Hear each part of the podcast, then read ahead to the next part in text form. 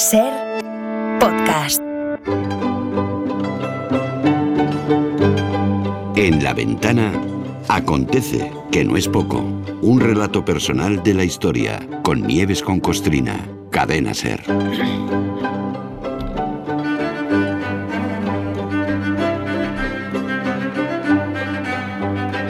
Hola Nieves, buenas tardes. ¿Qué tal, Carla? Buenas Bien, tardes. bien, ya- ¿Cómo estás? Muy bien, pues mira, estoy pendiente de la final de, de la final, del sorteo de los octavos de final de la Copa del Rey, que lo están alargando y alargando y alargando. En cuanto tengamos los emparejamientos los daremos, pero como todavía no están, pues no los damos. Hala. Bueno, Eh, En, mitad de lo nuestro van a en dar mitad, en mitad, ya te digo yo que será así, ya te lo digo yo. Hoy hace una semana, bueno, no menos, seis días, el martes pasado, cuando retomamos eh, el nuevo año con este acontece que no es poco, Nieves proclamó con gran suficiencia que había que empezar con algo ligero, ni reyes ni papas. Y eso hicimos, y está muy bien, pero claro, la alegría duró poco en casa del pobre. Claro. Porque hoy abrimos semana con Alfonso XIII y una de sus polémicas decisiones hace un siglo, hoy hace exactamente un siglo, se cargó de un plumazo ni más ni menos que la inmunidad parlamentaria, que no es poca Así cosa. es. Sí, sí. Pero eh, ya que además hoy habéis arrancado la ventana con el asunto aniversarios y el recuerdo y tal, Sí, sí. si- si te- antes de meternos en harina, me gustaría que recordáramos un asunto, porque toca de cerca a lo, a- a- lo que vamos a tratar hoy. Hoy hace un año que ultraderechistas brasileños ocuparon verdad, la plaza claro, de claro. los tres Sí, poderes sí. de, Bra- de. Brasilia. ¿no? Hace un año que irrumpieron en el Congreso, asaltaron los despachos de los representantes de la nación y destrozaron todo a su paso, porque su líder, es el loco este, el Heil Hitler Bolsonaro, el amigo de Santiago Abascal, pues no había conseguido la presidencia de la República de, de Brasil. Creía, tú fíjate que creían los optimistas que no íbamos a ver una extravagancia mayor que la, la de Mm. los ultraderechistas yanquis cuando asaltaron el Capitolio de Sí, Washington. sí, sí, sí. Pero resultó que sí, que, que las extravagancias continuaron. Bueno, la buena noticia no es solo que lo estén pagando caro los líderes, al menos solo en desprestigio, Mm. sino que lo- a, a los idiotas que participaron en el asalto les están cayendo muchísimos años Sí, de sí. cárcel, que de esto luego la gente no se entera. Bolsonaro y Trump están inhabilitados en algunas cosas, condenados, desprestigiados, pero van a seguir con su buena vida. Mm. Los que están yendo para la trena con condenas de 22 años, de 17 Mm. años de cárcel, son los yanquis y los brasileños que protagonizaron los asaltos. Sí, ¿eh? Ahí están, rezando en la cárcel, diciendo, ay señor, ¿por qué nos has abandonado?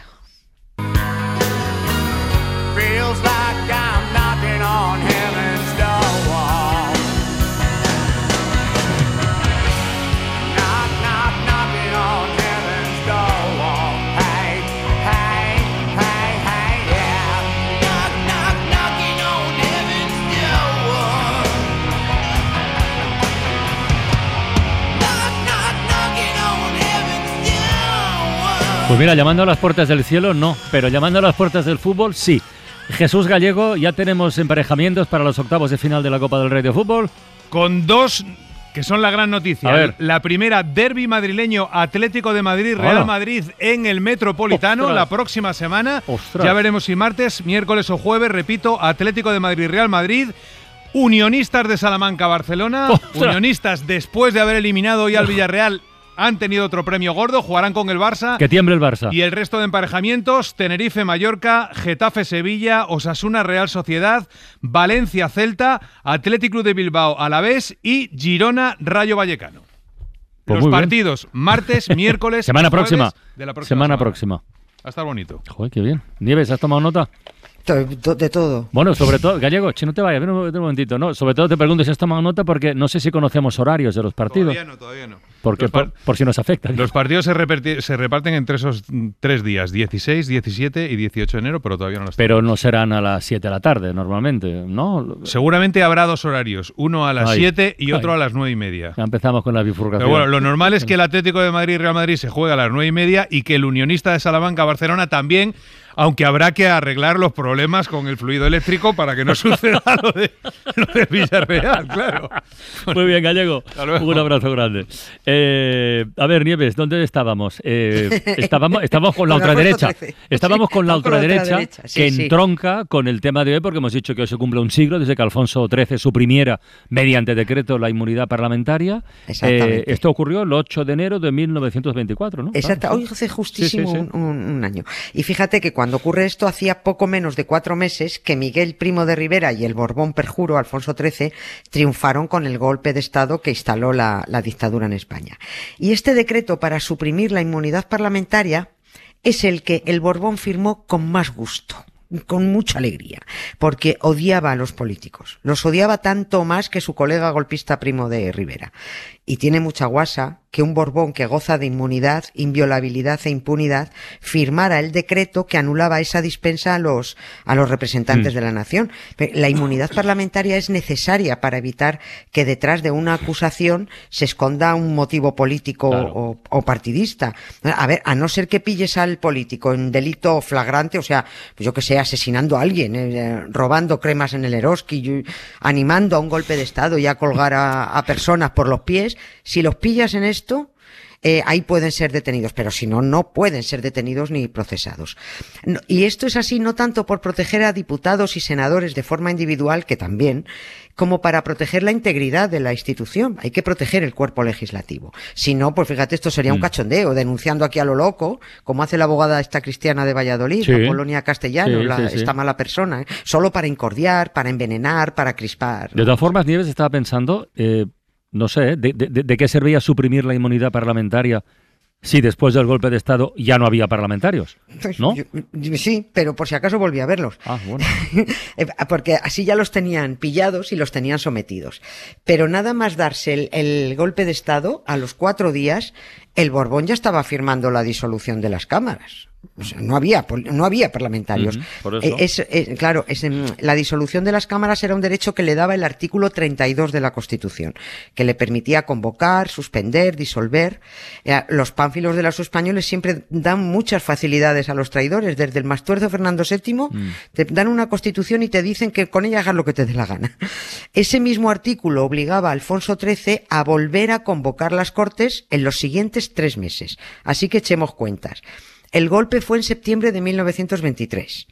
A mediados de diciembre, como muy tarde, se tendrían que haber convocado otra vez las Cortes. Y como no ocurría, allá que te fueron a Palacio, pues, los dos ingenuos presidentes del Congreso y el Senado fueron a exigirle a Alfonso XIII que convocara Cortes, recordándole que era su deber como monarca constitucional. Respuesta de Alfonso XIII. Pedorreta. Eh, eh, pensaría además el, rey, dice, estos dos tolais no se han enterado de que he dado un golpe de Estado con Primo de Rivera y que la Constitución la estamos usando de papel higiénico en palacio. Es decir, Alfonso XIII usó la Constitución para disolver las Cortes y después de esto mm, se meó encima de ella directamente. Inmediatamente destituyó como presidentes a, a- a los dos que, que fueron a exigirle que la convocara, destituyó a los presidentes. Así que aparentemente si no había parlamentarios, ¿para qué suprimir la inmunidad parlamentaria? Pues por si, por yo qué sé, por si la volvían a convocar, al menos ya había un decreto que, que en caso de que hubieran de nuevo parlamentarios los dejaba con el culo al aire, los podían quitar y poner. Eh, así que es por eso, porque no había más, no había nada que odiara más a Alfonso XIII que a los, que a los políticos, era tremendo. Fuck you, any mom, any sister, any job, any broke ass car, and that's shit you call art. Fuck you, any friends that I'll never see again. Everybody but your dog, you can all. Were meant to mean the best when it ended. Even tried ¿Y esto de dónde le venía, Nieves? Quiero decir, lo, del, lo, de, lo de la manía y el odio que les tenían los políticos. De- Sí, sí, era ¿Era por algo especial o qué? Sí, sí, bueno, le venía, le venía de antiguo, hombre, pues porque le ataban corto.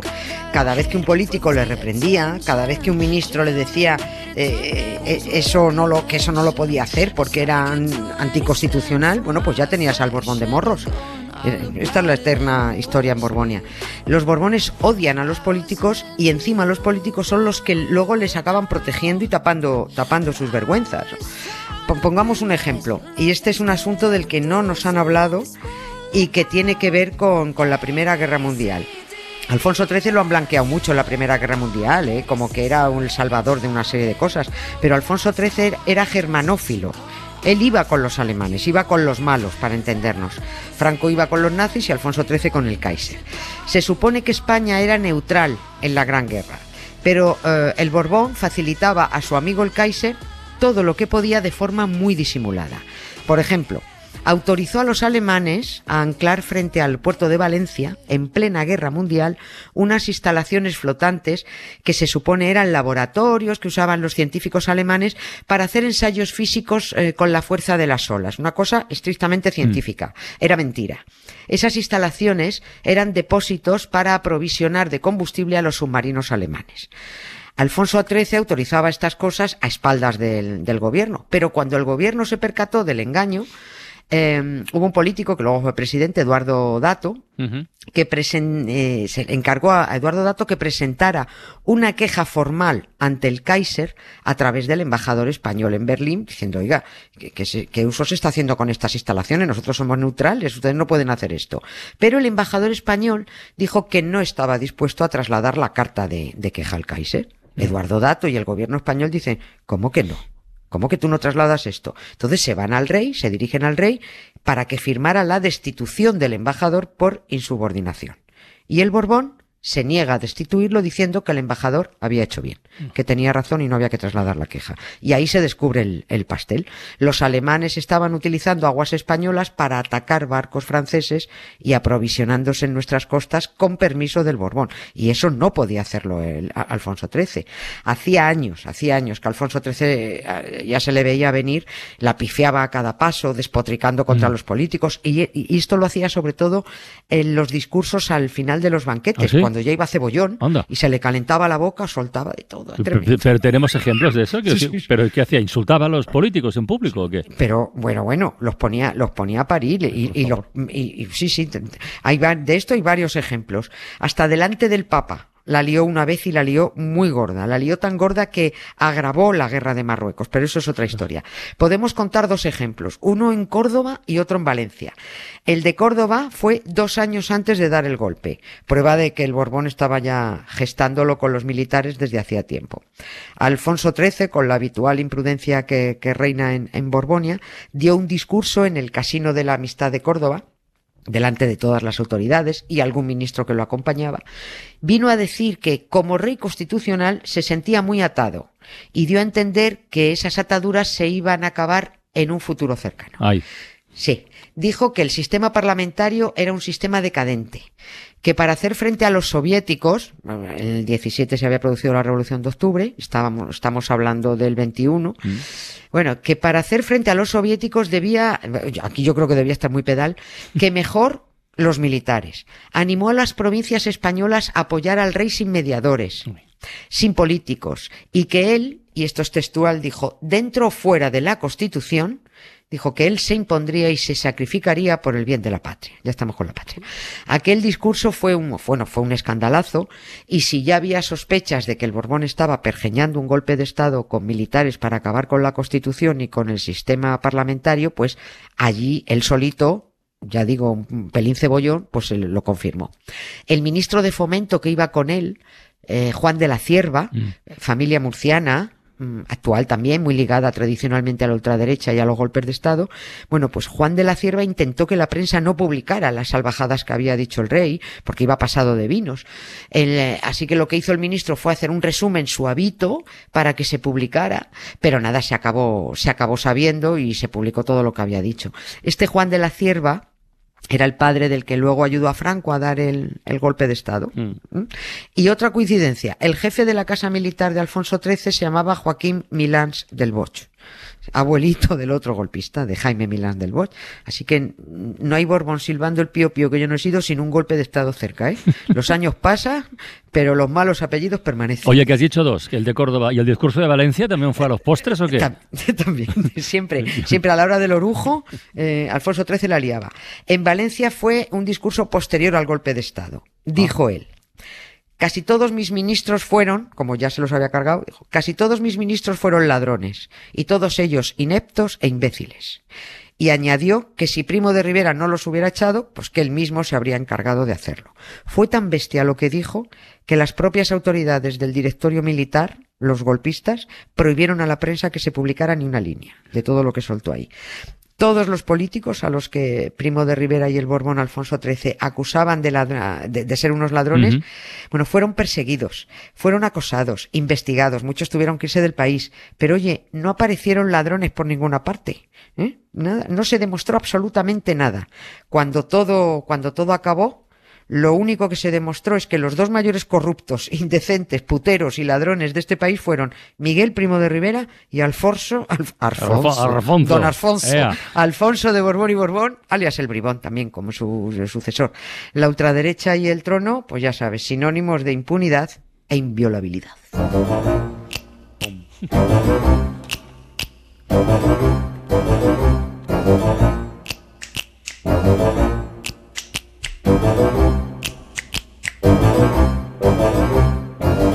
Oye, pues la música de la familia Adams no nos encaja mal aquí. ¿Verdad? Encaja, encaja, Está bien, pero una, familia de Borbón y Primo de Rivera, unas familias monstruosas. Hasta mañana, Nieves. Un beso. Un beso, Carlos, gracias. Chao. Para no perderte ningún episodio, síguenos en la aplicación o la web de la SER, Podium Podcast o tu plataforma de audio favorita.